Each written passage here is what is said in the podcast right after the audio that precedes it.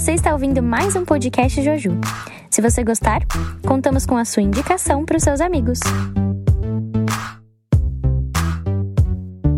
E aí, galera, sejam muito bem-vindos a mais um episódio do podcast Joju. Nesse episódio a gente vai falar sobre semeadura.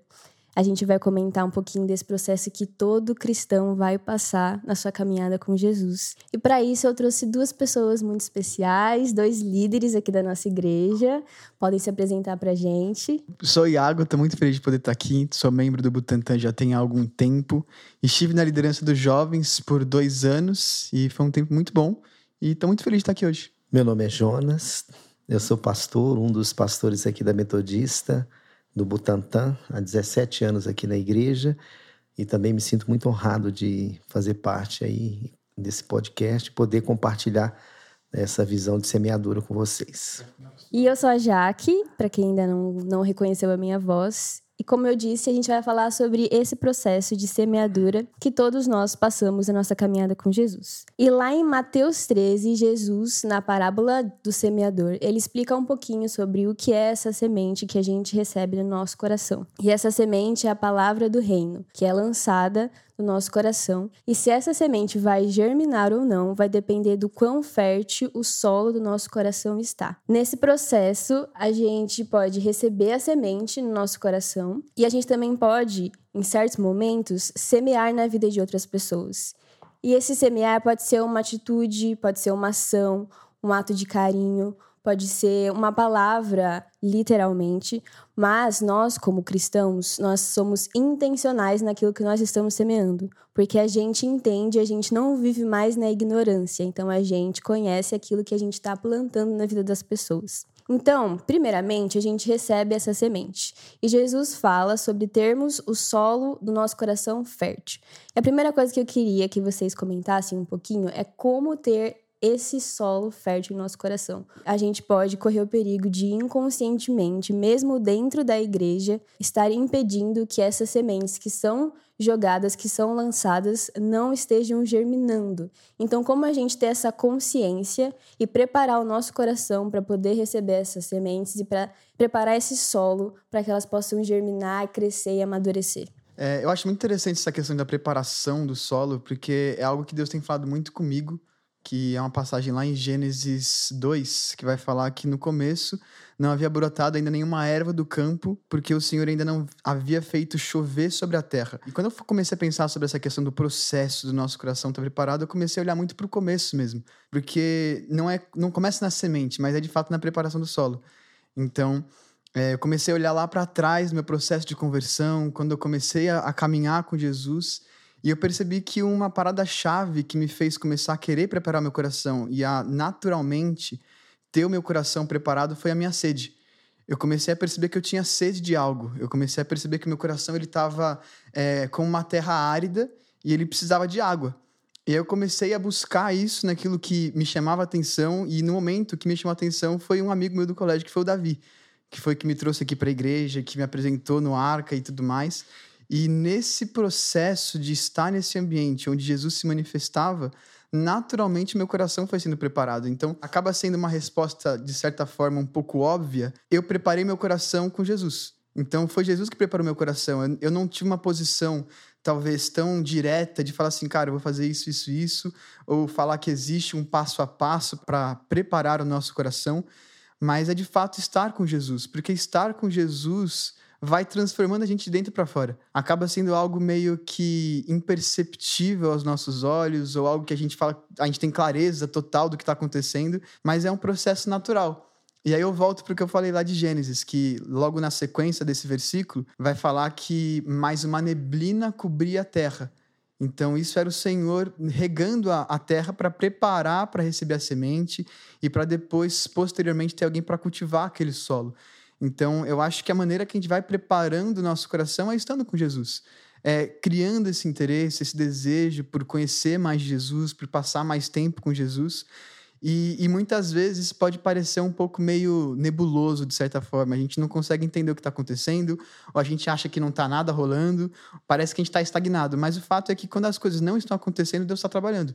Talvez a gente não veja, mas essa neblina, Deus ele vai regando. Então, eu até fiquei re refletindo sobre isso, porque muitas vezes a gente olha para o futuro ou para alguma situação e fala assim, cara, eu não estou enxergando nada.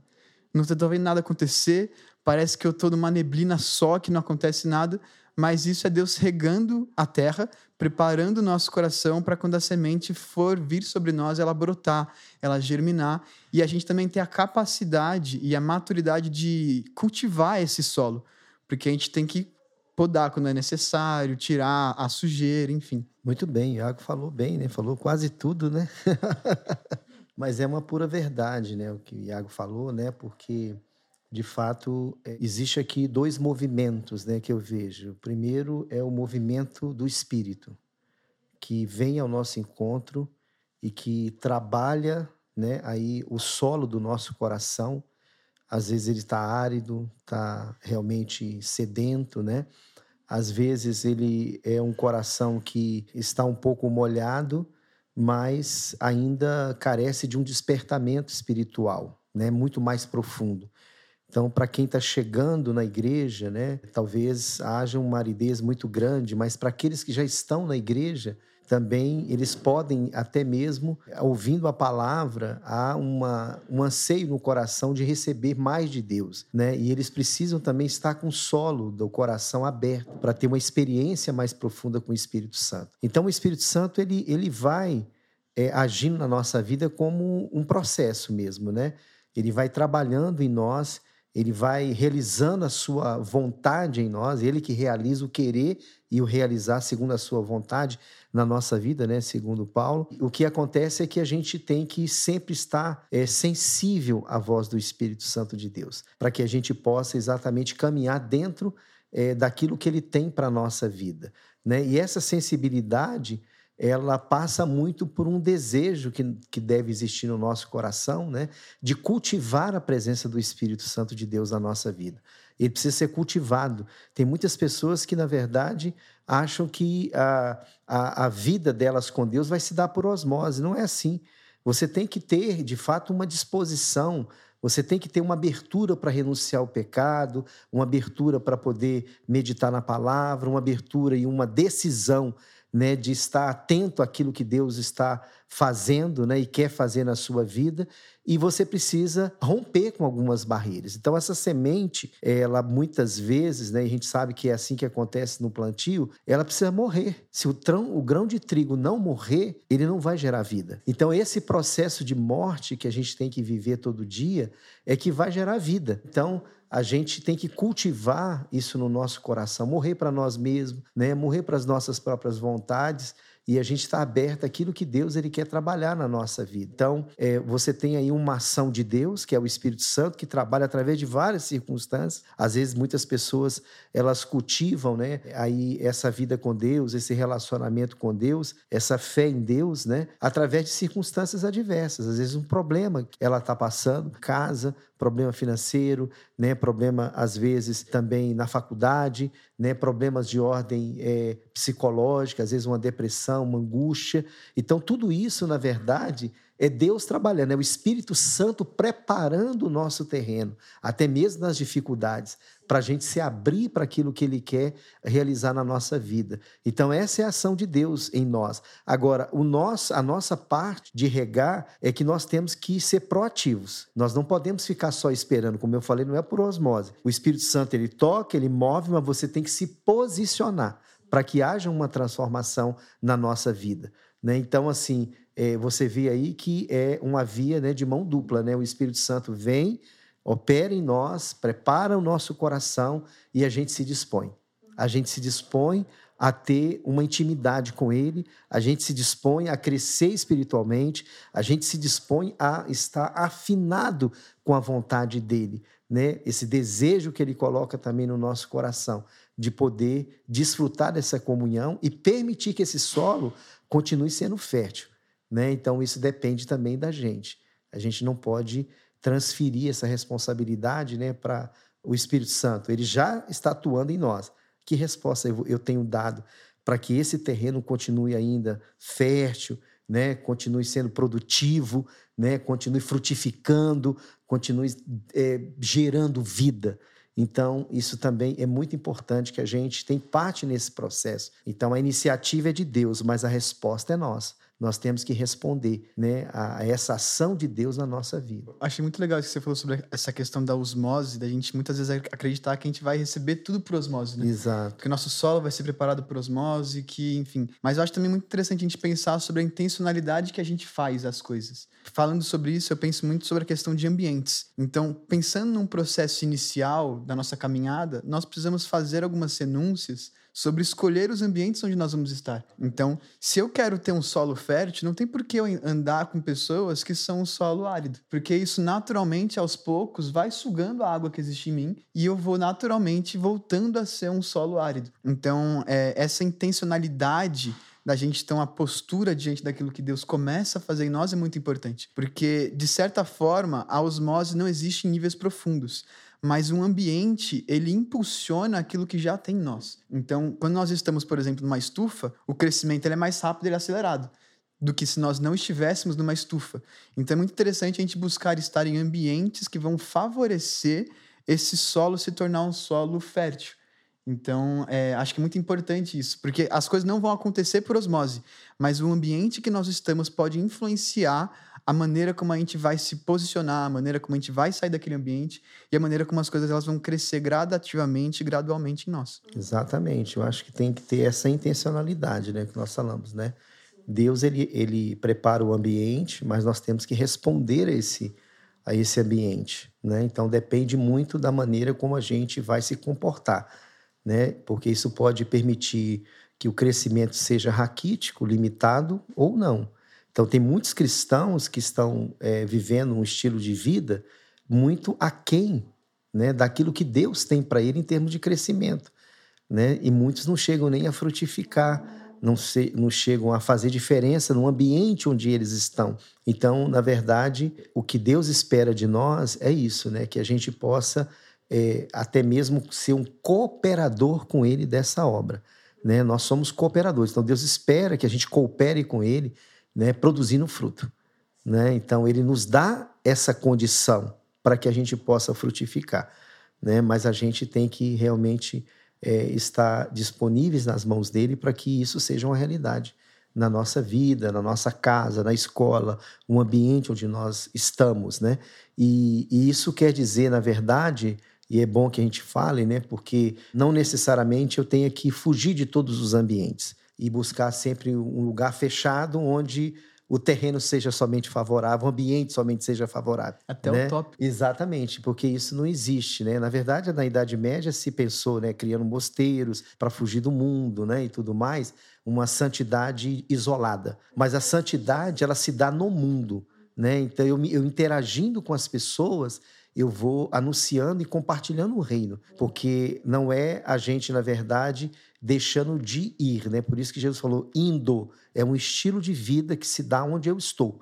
Enquanto eu vou, eu vou compartilhando essa esperança. Então, assim, depende muito realmente é, da raiz que nós estamos aí gerando.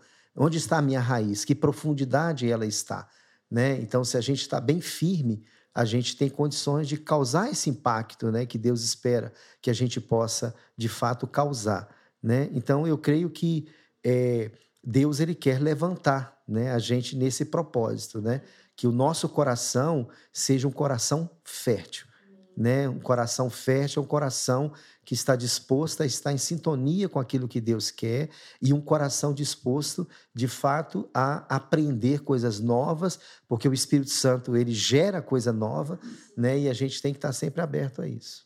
É muito legal o que vocês estão falando, porque eu estou lendo um livro do Luciano Subirá que chama Graça Transformadora. E ele define a graça como uma força capacitadora que faz a gente vencer as tentações, vencer o pecado e mudar de vida. E muitas pessoas não usam a graça como essa força mesmo. A gente acha que a graça é algo que está ali, mas a gente não usa isso como um instrumento, a gente não toma posse disso. E Luciano Subirá fala muito no livro de ser uma via de mão dupla, de ter essa interação, essa cooperação entre o agir divino e o nosso agir, a nossa postura como cristãos.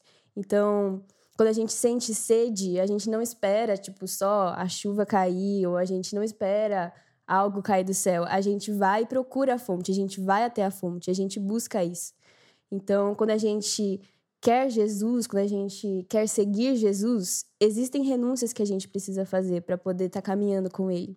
E cabe a nós, se a gente tomar essa decisão, a gente ser radical nessa decisão de abrir mão das coisas que nos impedem de caminhar com Jesus, que nos impedem de seguir Jesus, porque o que nós precisamos é de um coração apaixonado por Jesus, como você falou, Iago. O que me fez ter um solo fértil foi Jesus, foi esse encontro com essa pessoa que me fez querer abrir mão das outras coisas que me impediam de caminhar com ele. Então, que a gente realmente se levante como esse povo que é intencional, que vai agir, que não vai ficar esperando, que não vai ficar só esquentando o banco das igrejas, mas que vai tomar posição e cooperar junto com Deus para que a gente tenha esse solo fértil, para que a gente esteja aberto e sensíveis ao que Deus está falando para nós nesse tempo, né? E agora falando sobre a semente, eu vou ler com vocês aqui um versículo que está lá em Gálatas 6, 7, que fala assim: Não se enganem, de Deus não se zomba, pois aquilo que a pessoa semear, isso também colherá. Quem semeia para a sua própria carne, da carne colherá corrupção mas quem semeia para o espírito, do espírito colherá a vida eterna. E não nos cansemos de fazer o bem, porque no tempo certo faremos a colheita, se não desanimarmos. Por isso, enquanto tivermos oportunidade, façamos o bem a todos, mas principalmente aos da família da fé. Então a gente entende, a Bíblia explica pra gente que o que a gente plantar, a gente vai colher. E a gente sendo crente ou não, isso vai acontecer. As ações das pessoas existem consequências, isso é um fato da vida você sendo crente ou não, aquilo que você faz gera algo, gera um impacto nas pessoas ao seu redor, no ambiente ao seu redor. Mas a gente que recebeu essa semente de Deus, essa vida nova, esse entendimento novo, a gente não vive mais na ignorância. E agora a gente tem essa responsabilidade, agora que a gente sabe, nós somos cobrados a agir de uma certa forma, de uma forma intencional, como o Iago falou. Então a gente, como cristão, a gente precisa entender aquilo que a gente carrega, a grandeza da semente que a gente carrega e a importância das nossas atitudes na vida de outras pessoas. Então, o que eu queria perguntar para vocês é qual a importância da gente conhecer essa semente? E qual é o perigo da gente ser não intencional, de acabar plantando sementes que podem ser sementes ruins? Cara, eu acho que antes de falar sobre essa questão da semente, da intencionalidade da semente, de conhecer a semente, eu acho que é muito importante também a gente entender a profundidade e a importância de semear. Então, quando a gente começa a olhar para essas questões bíblicas, é, é, muito interessante a gente olhar para a parada da primeira menção, que é a primeira vez que tal assunto foi mencionado na Bíblia, porque isso traz um direcionamento muito claro para as outras vezes que elas serão mencionadas. Então, quando a gente fala sobre semeadura, a gente tem que voltar lá para Gênesis 8, que é logo depois do dilúvio, quando Deus fala assim: ah, enquanto durar a terra, não haverá de passar dia e noite, e, e aquilo que você plantar, você vai colher. Então, tipo, assim como o dia e a noite estão aí, aquilo que a gente plantar, a gente vai colher. Isso é uma realidade imutável, é um princípio, é uma lei espiritual que Deus depositou sobre a terra, que ele colocou sobre as terras, então é um fundamento que a gente tem que se basear. Então, é, não é algo que serve apenas para a gente, mas é para o mundo como um todo. Tudo aquilo que a gente plantar, a gente vai colher. É aquela famosa história do tudo que vai e volta. Então, é, é muito prático, é muito direto, isso realmente acontece. Então, sempre, em todas as situações, a gente está semeando alguma coisa. Não importa o que, mas a gente está semeando. Talvez a gente tenha clareza do que a gente está semeando, ou talvez a gente não tenha clareza do que a gente está semeando. E a gente começa a caminhar para um lado de ignorância, a gente acaba caminhando para um lado de inocência, a gente não sabe o que está acontecendo, e a gente começa a se tornar pessoas aquém da realidade. Então, muitas vezes a gente acaba colhendo coisas que a gente nem sabia que a gente plantou. Às vezes são coisas boas, às vezes são coisas ruins, às vezes a gente lança em outras pessoas coisas boas e coisas ruins sem a gente saber. Então, eu estava até vendo um vídeo com o Subirá e ele fala sobre isso, que a nossa palavra é uma semente. Então, tudo aquilo que a gente fala é uma semente que está sendo lançada. E a gente começa a entender a importância de entender o que, que a gente está semeando, porque isso vai dar fruto. Isso vai dar fruto em uma, uma hora ou outra, de uma maneira ou de outra, vai dar o fruto. A gente querendo ou não, é uma realidade imutável. Claro que existe a misericórdia de Deus, existe a bondade de Deus, mas naturalmente, esse é o ciclo natural das coisas. Então, é muito importante a gente saber aquilo que a gente carrega. E E para a gente saber aquilo que a gente carrega, a gente precisa estar conectado diretamente com aquele que semeou. Então, se é uma semente que é a palavra de Deus, que é o reino de Deus, a gente precisa estar em constante acesso a essa semente. Para a gente conhecer essa semente que a gente carrega, para a gente conhecer aquilo que foi plantado e foi gerado no nosso coração, e agora isso vai começar a dar fruto em nós. Exatamente, exatamente. Então, se a gente não tiver ligado à videira, a gente não vai entender aquilo que a gente carrega. A gente vai dar uma uva e vai falar, mas de onde que veio essa uva? Sabe? Então a gente não vai conseguir semear com intencionalidade. E a gente entra na, nessa questão de entender aquilo que a gente carrega. Porque se a gente não entende aquilo que a gente carrega, a gente vai plantar qualquer coisa. A gente vai plantar qualquer coisa, em qualquer lugar, em qualquer pessoa. Às vezes vai ser um solo que não vai estar nem um pouco preparado para receber aquilo. Vai ser um solo que vai, vai desdenhar totalmente aquilo que a gente está lançando. Exato. E a gente começa a entrar num ciclo de desgaste muito grande. Porque a gente vai lançando semente para tudo que é lado, a gente começa a não ver que está dando fruto, a gente começa a se frustrar. E, e aí a gente começa a partir para o outro lado, que não fala necessariamente sobre semente, mas aquilo que Jesus fala: não lancem pérolas aos porcos. Por quê? Porque não vai saber digerir o que é aquilo, vai comer como se fosse vagem, qualquer outra coisa. Assim são as nossas sementes. Se a gente não conhece a nossa semente, a gente não sabe onde a gente está lançando, vai dar qualquer coisa.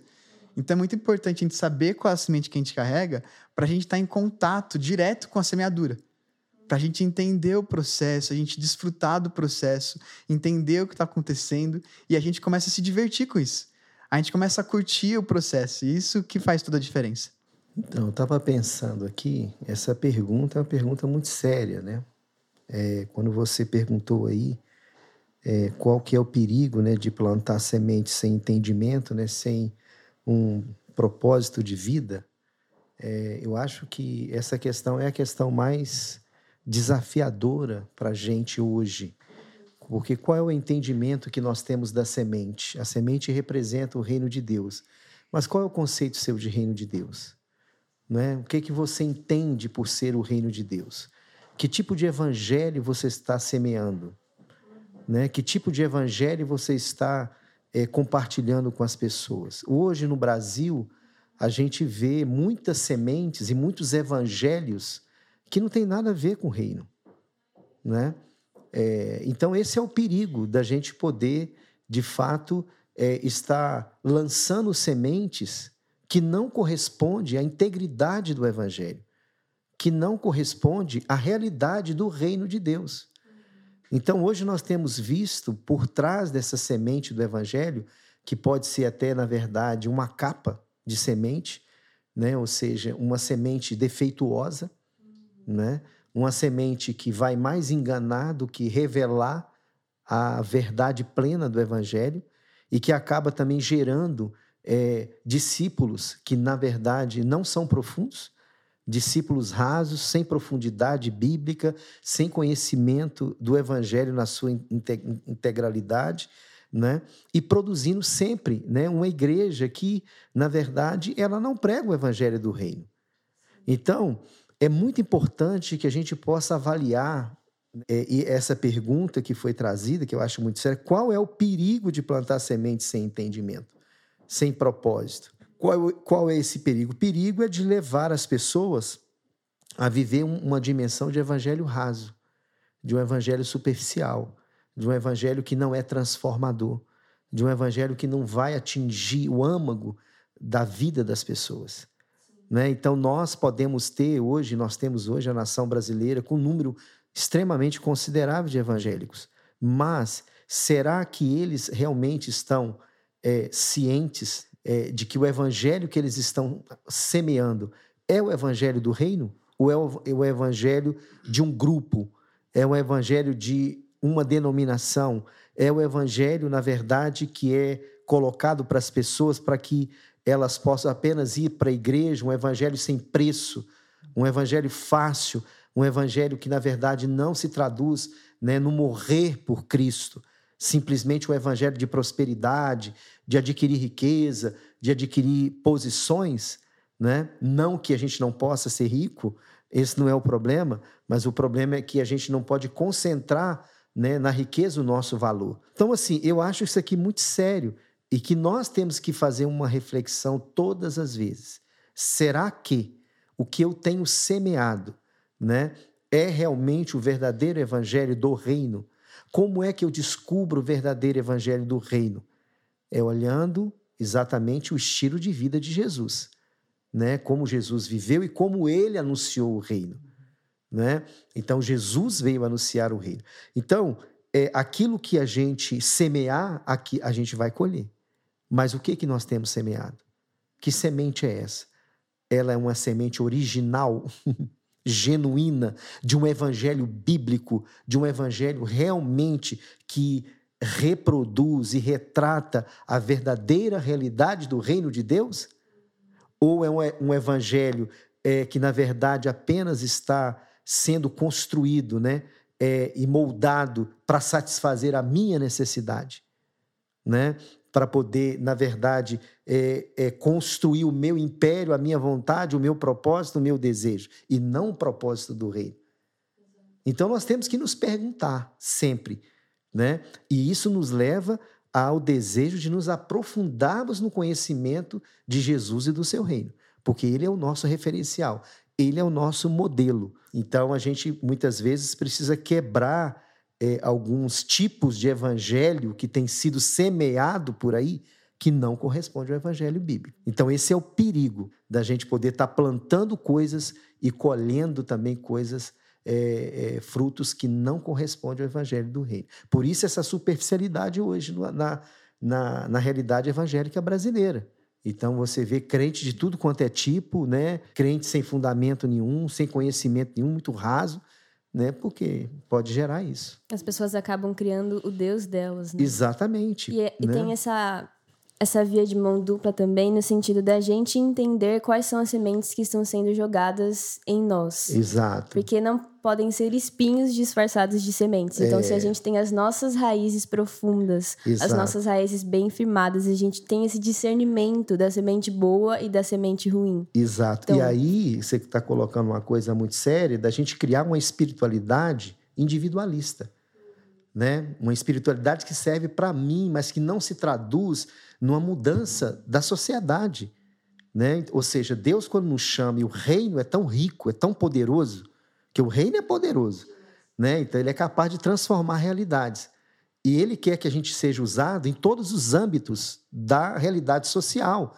Né? Ou seja, o reino de Deus, essa semente poderosa, ela tem que estar presente na arte, na política, ela tem que estar presente na escola, na educação, no sistema penitenciário, ela tem que estar aí sendo geminada ou germinada, né, em vários lugares, né? Ou seja, esse é o evangelho verdadeiro.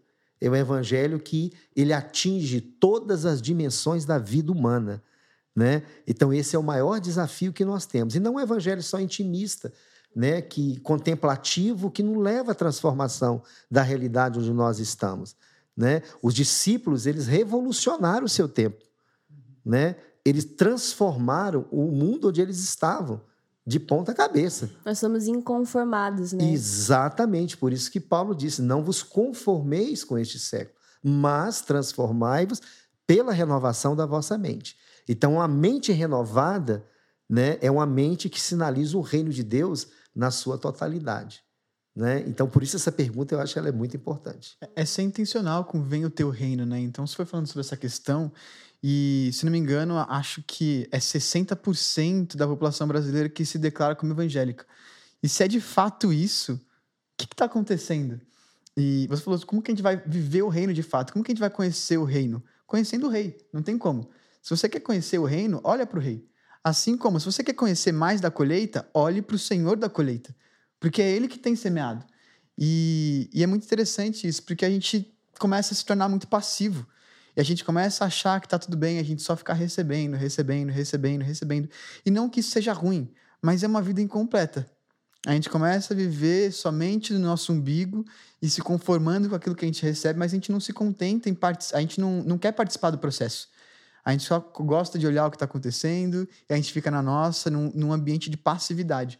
E aí isso começa a se tornar algo que não é mais saudável é, sobre isso, compartilhando um pouquinho da minha caminhada aqui na igreja do Butantã, eu lembro que chegou um momento em que Deus de Jesus me incomodou a sair da minha zona de conforto.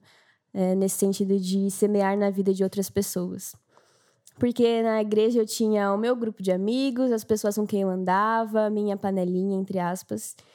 E aí a gente passou pelo processo da pandemia, que a gente ficou muito tempo sozinho, e foi um momento para mim de firmar as minhas raízes, de é, deixar as sementes que foram plantadas em mim germinar. E eu fui entendendo que Jesus me levou a sair da minha zona de conforto no sentido de sair da minha bolha dentro da própria igreja e começar a olhar para as outras pessoas, as pessoas que sentavam do meu lado, os mais adultos, os mais idosos, as crianças, o que, que eu estava plantando na vida dessas pessoas. E eu sou uma pessoa é, naturalmente introspectiva. Então eu não sou muito de conversa, assim, com quem eu não conheço. Eu tenho dificuldade em sair da minha zona de conforto de amizades. Mas Jesus foi me impulsionando e, ao mesmo tempo, trazendo esse amor pelas pessoas para poder semear na vida das pessoas. Então, quando os cultos voltaram, é, eu tinha a tendência de querer ir embora rápido, mas agora eu fico, não, vou ficar mais um pouco, vou conversar com as pessoas que precisam conversar. É, vou conhecer pessoas que eu não conheço, porque eu acho que andar com Jesus, Jesus era uma pessoa apaixonada por outras pessoas, por conhecer outras pessoas. Então, eu comecei a amar os mais adultos, os mais velhos, as crianças, e eu comecei a ser intencional naquilo que eu falava para as pessoas no final do culto. E isso, às vezes, eu estava cansada, não queria conversar com ninguém, mas Jesus me impulsionava a ir e falar com as pessoas, a ir e semear na vida das pessoas. Talvez oferecer uma oração, um momento de cuidado, um momento de conversa. Eu também comecei a assumir a liderança dos juvenis e eu entendi quão é importante a gente estar disponível para eles, conversando com eles, semeando na vida deles. É, e isso é uma renúncia, isso é deixar de viver um evangelho individual para poder viver o evangelho que Jesus vivia. Ele se doava 100% do tempo. Claro que ele tinha momentos de solitude, que ele ia para o monte, ele orava, ele firmava as raízes dele no Pai, mas o amor dele pelo Pai fazia com que ele obedecesse o que o pai dele mandava fazer. Então ele ia e se doava totalmente para as pessoas e ele sofreu até a morte e morte de cruz. Foi terrível e ele estava assustado, mas ele obedeceu e ele amou até o fim. E nós somos chamados para fazer a mesma coisa, amar até o fim e semear até o fim porque é isso que Jesus manda a gente fazer também. Eu acho muito interessante isso, sobre essa questão de sair da zona de conforto, porque muitas vezes a gente pensa como algo muito, nossa, será que eu tô confortável? Ou será que eu não tô confortável? A gente começa a tentar entender aonde que a gente tá confortável. Isso é, é muito legal, mas o fato de a gente sair da nossa zona de conforto é só a gente olhar pro próximo. Que a gente vai começar a entender que o meu conforto talvez é desconforto para a pessoa. E talvez o meu desconforto é conforto do próximo. Você foi falando sobre essa questão de compartilhar e de começar a semear na vida das pessoas, eu comecei a lembrar muito do que João fala. Como que você fala que você ama a Deus se você não ama o seu irmão? Então, se você começa a se apaixonar por Jesus, você começa a se apaixonar por aquilo que Jesus está fazendo, você começa a se apaixonar pelas pessoas. É um processo natural. Então, até fui refletindo sobre isso que estava falando, de ir semeando nas pessoas, e eu acho que o que eu mais amo fazer é semear na vida das pessoas. Então, eu começo a olhar para a minha vida na igreja e, de fato, eu não estou preocupado naquilo que eu vou receber de Deus. Eu amo receber de Deus, eu amo estar na presença de Deus, de chorar na presença de Deus, mas o que move meu coração é ver Deus fazendo isso nas pessoas.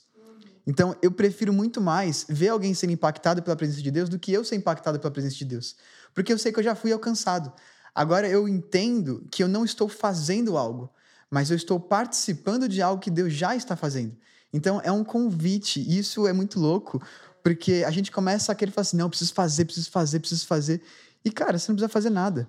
Você precisa estar com Jesus. Porque à medida que você está com Jesus, naturalmente você vai fazer. Sabe, você começa a participar daquilo que Deus está movendo, da onde Deus está apontando. Então, aquela questão: o Espírito sopra onde ele quer. Se você está no Espírito, você vai ser soprado junto. Não tem como. E a gente tem que ser intencional com tudo aquilo que a gente faz. Então, estava falando sobre essa questão de semear na vida dos outros. E eu comecei a pensar no quão é, é legal você conectar isso com o ambiente profético. De você entregar uma palavra profética. Porque muitas vezes a gente fala assim: ah, eu não sei entregar uma palavra profética, eu não sei fluir nas palavras de conhecimento, eu não sei como fluir nos dons e tudo mais. E, e acaba sendo algo muito natural. Por quê? Porque é o Espírito Santo que faz. Não sei o que faço. Então, às vezes a gente pode estar entregando uma palavra de conhecimento e a gente nem sabe o que a gente está entregando. A gente pode estar entregando uma palavra profética, a gente nem sabe que a gente está entregando uma palavra profética. E aí, uma parada que eu tenho entendido é, cara, você quer entregar uma palavra profética? Entrega um versículo. Não existe nada mais profético do que a Bíblia. Então, se você chegar para qualquer pessoa e falar assim, cara, senti de Deus para você ser forte e corajoso, vai fazer sentido. De um jeito ou de outro. Por quê? Porque a palavra ela é profética. Então, quando a gente fala a palavra, a gente está participando de Jesus falando. Então tem até aquela questão do logos e do rema, que logos é a palavra escrita e o rema é a palavra falada. Então o rema é uma palavra falada especificamente para alguém numa situação específica, num contexto específico. Então quando você começa a declarar versículos sobre alguém, você está participando do rema de Deus. Você começa a declarar palavras na vida de alguém, você começa a semear palavras na vida de alguém. Isso vai frutificar, porque a palavra de Deus ela nunca volta vazia. Então a gente precisa começar a ter um entendimento disso que a gente começa a fazer parte daquilo que Deus está fazendo. Não é algo que eu vou começar a fazer, mas é algo que Deus vai mover em mim, e à medida que Ele move em mim, consequentemente, eu vou mover em outras pessoas. Então, isso é algo muito interessante e, cara, é fascinante, porque quando você começa a participar daquilo que Deus está fazendo, cara, isso não tem fim. Não tem preço. Não, e não tem preço, não tem fim, não tem preço, não tem nada que pague é, sobre isso que você está falando, gente, você crente que ainda não teve o privilégio de ter sido usado como um instrumento de Deus na vida de alguém, meu, se mova para isso. Peça a Deus oportunidades, agarre as, as, oportunidades que aparecerem na sua, na sua frente, na sua vida, é, na sua rotina, porque ser instrumento de Deus na vida de outra pessoa é algo que apaixona, é algo que nos enche, que nos transborda. E o Iago falou sobre essa questão de começar a entregar palavras sem nem saber que a gente está entregando. E aí a gente volta para a pergunta do tipo: ah, mas eu não sei que semente que eu estou jogando na vida da pessoa, mas você está vivendo em obediência àquilo que Deus mandou você fazer. Então, se você, eu acho que o segredo é esse: se você vive em obediência aos mandamentos de Deus, a semente que você está jogando já é uma semente que é boa, que pode germinar, é uma semente do, do reino, porque você está em obediência, em alinhamento, seu coração está alinhado ao coração de Deus, e esse é o segredo. É você caminhar no caminho de Jesus, é você estar alinhado com o coração de Deus, é você viver em obediência ao que Deus manda fazer, e as sementes vão ser lançadas até mesmo sem você perceber. Isso é muito legal. Então, uma palavra de incentivo para você quer subir de nível nesse sentido, que quer ir além, que quer sair da sua zona de conforto, do seu espaço individual, viva em obediência e seja ousado nessa obediência. A palavra de Deus é o que ele manda você fazer, porque isso vai te fazer experimentar a sensação incrível e apaixonante de ser usado como instrumento para poder ajudar pessoas, para poder transformar pessoas, para poder gerar esse romper na vida de pessoas. Isso é para o que nós fomos chamados. E isso é vida de verdade. Isso é evangelho de verdade. E, e é muito mais simples do que a gente pensa. Então, isso é algo que eu, eu sempre tento ao máximo: simplificar o mover de Deus. Não é banalizar, é trazer para a realidade. Porque o sobrenatural de Deus ele vem sobre o nosso natural. Então, eu faço esse jogo de palavras: é sobre o natural. Então, se a gente não faz o natural, como que a gente espera que o sobrenatural de Deus aconteça através de nós? Então, eu sempre me lembro muito de algo que a pastora Joyce falava pra gente, que quem caminha com Jesus sempre tem história para contar. E aí eu me lembro de 1 João, que aí João começa falando assim: aquilo que nós vimos, nós compartilhamos com respeito ao verbo da vida, aquilo que vimos, que ouvimos e que apalpamos. Então fala sobre um relacionamento com Jesus. Quem tem relacionamento com Jesus vai compartilhar aquilo que ele tem feito. E aí eu volto nessa questão sobre a questão de ser obediente ao que Deus está mandando a gente fazer, e acho que é muito mais natural do que isso. Porque quando a gente começa a ver Jesus fazendo, naturalmente a gente começa a querer fazer parte. A gente não precisa que ele mande a gente fazer pra gente obedecer. A gente começa a falar assim: Jesus, o que, que eu faço agora? E aí ele fala, a gente obedece. Mas é uma parada muito mais natural. Não é tipo assim, ah, Deus é um cara que manda o tempo, o tempo inteiro, a gente tem que sempre obedecer. Deus fala e a gente obedece porque a gente sabe que é bom. E aprende com relacionamento. Você vai observando e você vai se apaixonando com aquilo que Deus está fazendo. Isso que é, é muito mais da hora. Seguindo na nossa linha de raciocínio, eu queria falar um pouquinho sobre o processo de semeadura, porque a gente fala sobre semear na vida das pessoas e ser intencional, viver com um propósito, mas existem momentos em que a semente, a gente não vai ver ela germinando. A gente não vai chegar a ver os frutos, ou talvez esses frutos demorem muito a acontecer. Eu queria ler Hebreus 11, 7 com vocês, que diz assim: Pela fé, Noé, divinamente instruído a respeito de acontecimentos que ainda não se viam e sendo temente a Deus, construiu uma arca para a salvação de sua família. Assim, ele condenou o mundo e se tornou herdeiro da justiça que vem da fé. Outra coisa também que fala em Marcos 4 sobre a semente e sobre o lavrador que joga essa semente, diz que noite e dia, esteja ele dormindo ou acordado, as sementes germinam e crescem, mas ele não sabe como isso acontece. A terra produz as colheitas por si própria. Então, às vezes a gente não vai ver como as coisas acontecem. O Iago comentou sobre isso. A gente não vai saber exatamente como o crescimento acontece, o amadurecimento acontece. O que eu queria perguntar para vocês é como a gente se manter animado, como a gente se mantém empolgado, como a gente se mantém firme, com fé, é, como Noé fez, como os heróis da fé fizeram. Bom, eu acho que a primeira coisa é você entender que é um processo. Tudo é um processo da vida. Há tempo para toda a ação de Deus. Há tempo de nascer, de morrer. Então, tudo tem o seu tempo determinado, né? E as coisas acontecem dentro de um propósito que Deus tem. Então, a mesma coisa é quando você semeia uma semente, ela tem um tempo de germinação, ela tem um tempo de crescimento, ela tem um tempo para frutificar. Se você planta, por exemplo, um feijão, você vai demorar aí três meses para você colher. Se você planta o milho, já são seis meses. Se você planta o café, é um ano. Então, assim, toda é, é, é, plantação, né, toda semente, semeadura, ela tem um tempo determinado, né? E às vezes a gente não verá é, a colheita, mas o que nós temos que fazer, na verdade, é semear, né? Então a nossa responsabilidade maior é não desanimar, né? É a gente entender que é preciso que haja perseverança da nossa parte na semeadura. Tem um texto aqui de Eclesiastes 11 que fala assim: quem somente observa o vento nunca semeará, e o que olha para as nuvens nunca cegará. Ou seja, você não pode olhar circunstâncias para você semear. Você não pode ser refém das realidades, né? das conjunturas. Né? Se você ficar só observando, você nunca vai semear. Então você precisa semear independente das circunstâncias. Né? Ou seja, você tem que ter essa fé, né? essa convicção de que tem que semear. O agricultor, ele sabe o tempo de lançar a semente. Ele não fica esperando, será que vai chover? Será que Deus vai fazer com que essa pessoa seja salva? Não. Você tem que compartilhar o evangelho, falar do amor de Jesus, ser referencial, ser modelo. Deus vai trabalhar na vida daquela pessoa.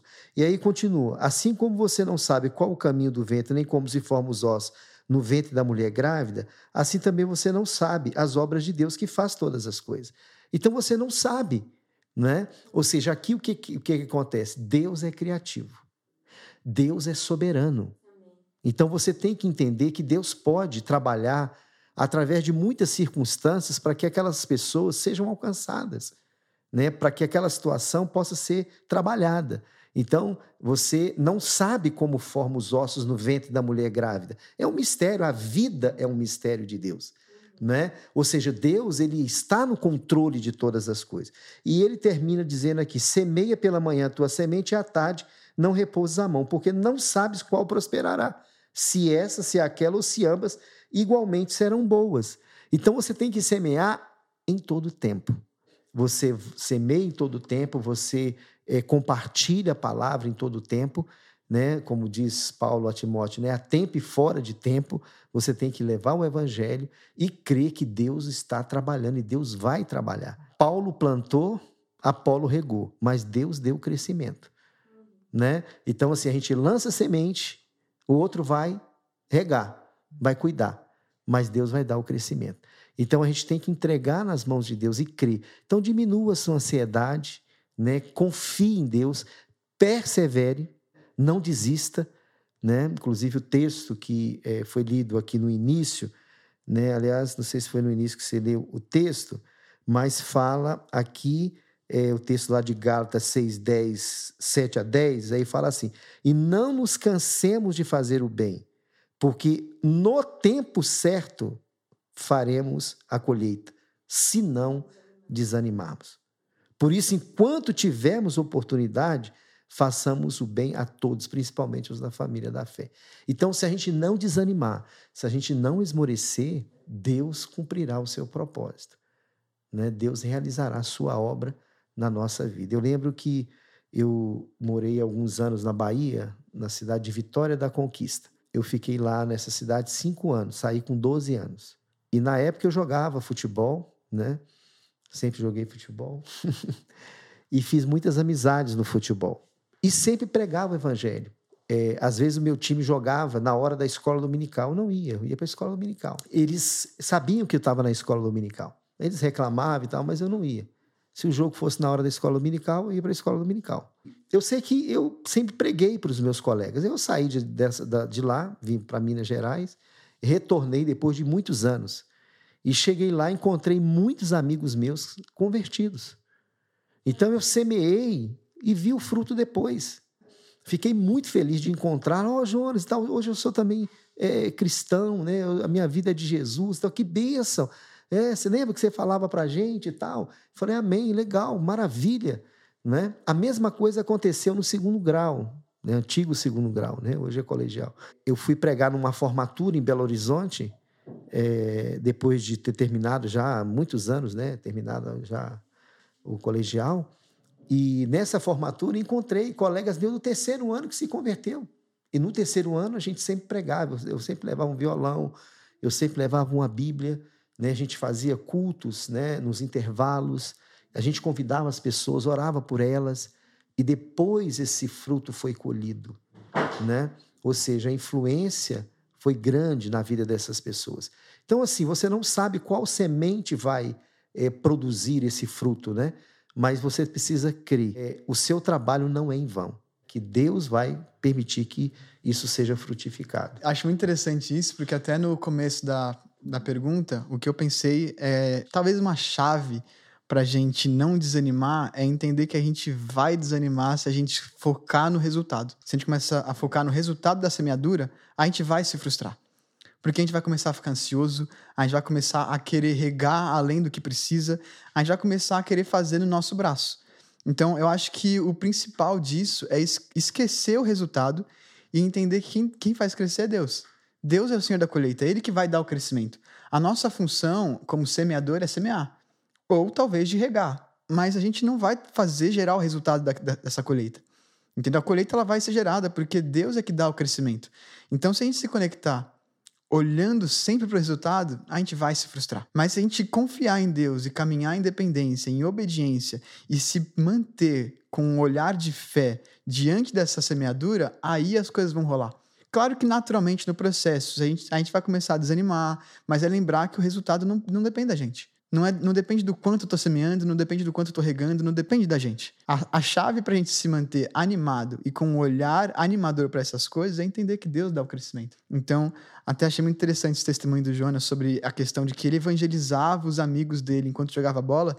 É, e eu lembrei de um versículo que está lá em 1 Pedro, capítulo 1, versículo 23, que vai dizer o seguinte: Porque vocês foram regenerados não de semente corruptível, mas de semente incorruptível, mediante a palavra de Deus, a qual vive e é permanente.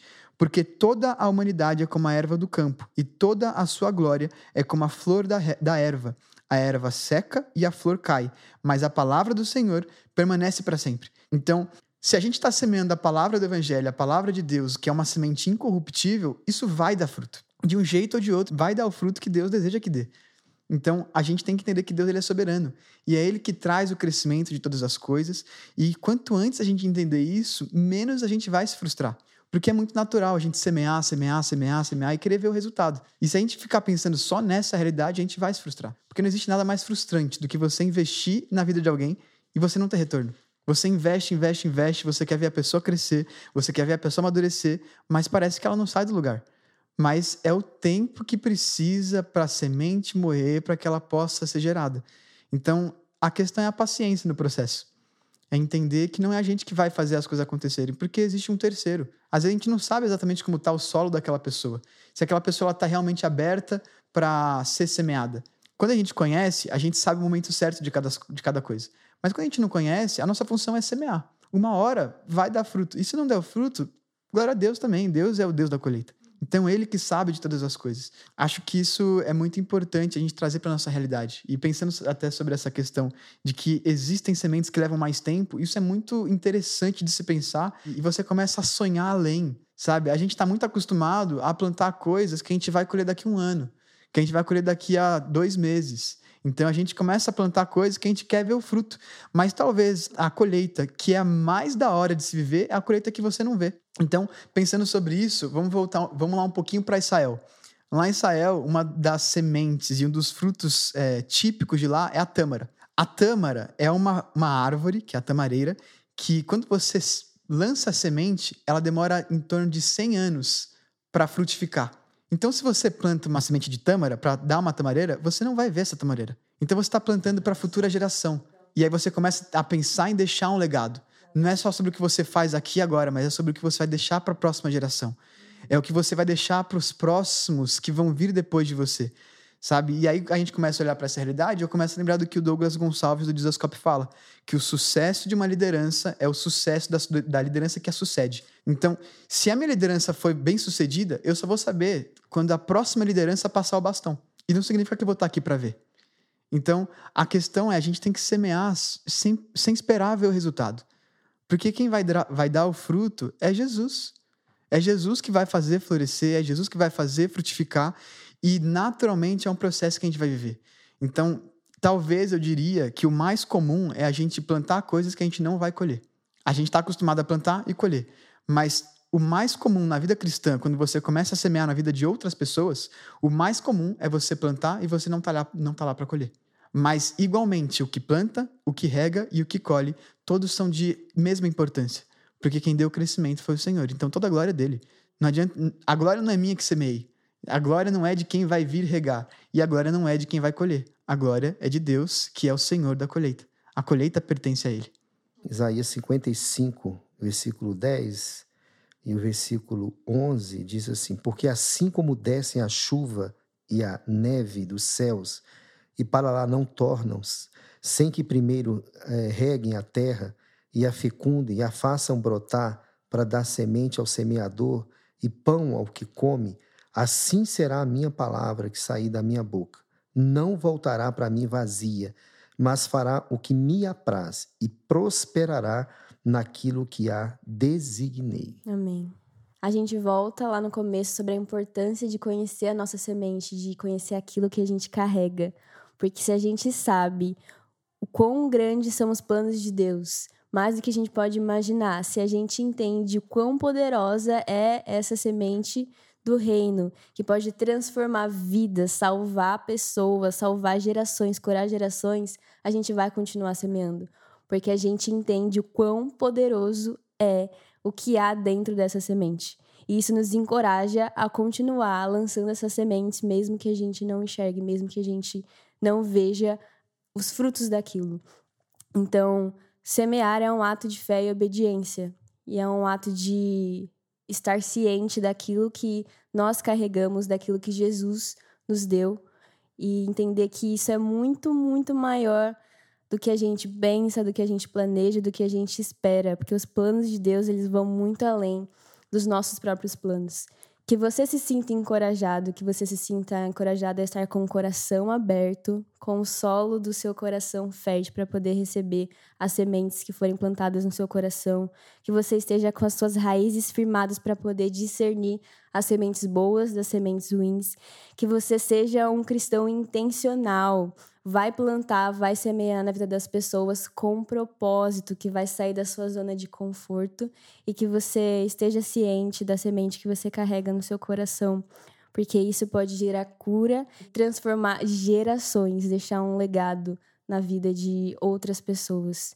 Que a gente se posicione em nome de Jesus, como Igreja Metodista do Butantã, ou seja lá de onde você estiver ouvindo esse podcast, que isso te dê um ânimo novo, o encorajamento novo para poder viver esse evangelho, para poder participar dessa semeadura, para participar desse crescimento do reino dos céus aqui e agora. Mesmo que seja já e ainda não, a gente pode participar do que Deus está fazendo, como o Iago falou. E eu quero agradecer vocês. Muito obrigada por participarem, muito obrigada por trazerem clareza, inteligência, entendimento. Vocês são de casa, são sempre muito bem-vindos aqui.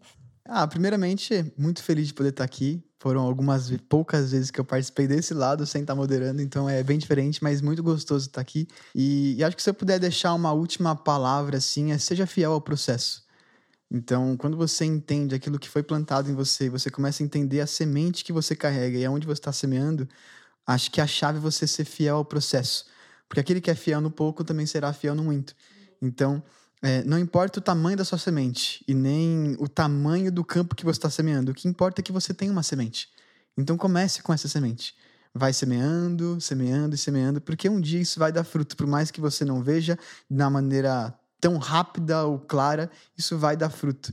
E, e a vida é sobre isso, né? A gente começar a depositar uma coisa nos outros pela fé. Porque quando a gente deposita fé e deposita coisas com fé, cara, isso multiplica muitas coisas. E é isso. Mais mais um privilégio poder estar aqui. E, e obrigado a você que esteve nos ouvindo até aqui. Muito bem, eu quero parabenizar também aí a, a realização desse podcast, né?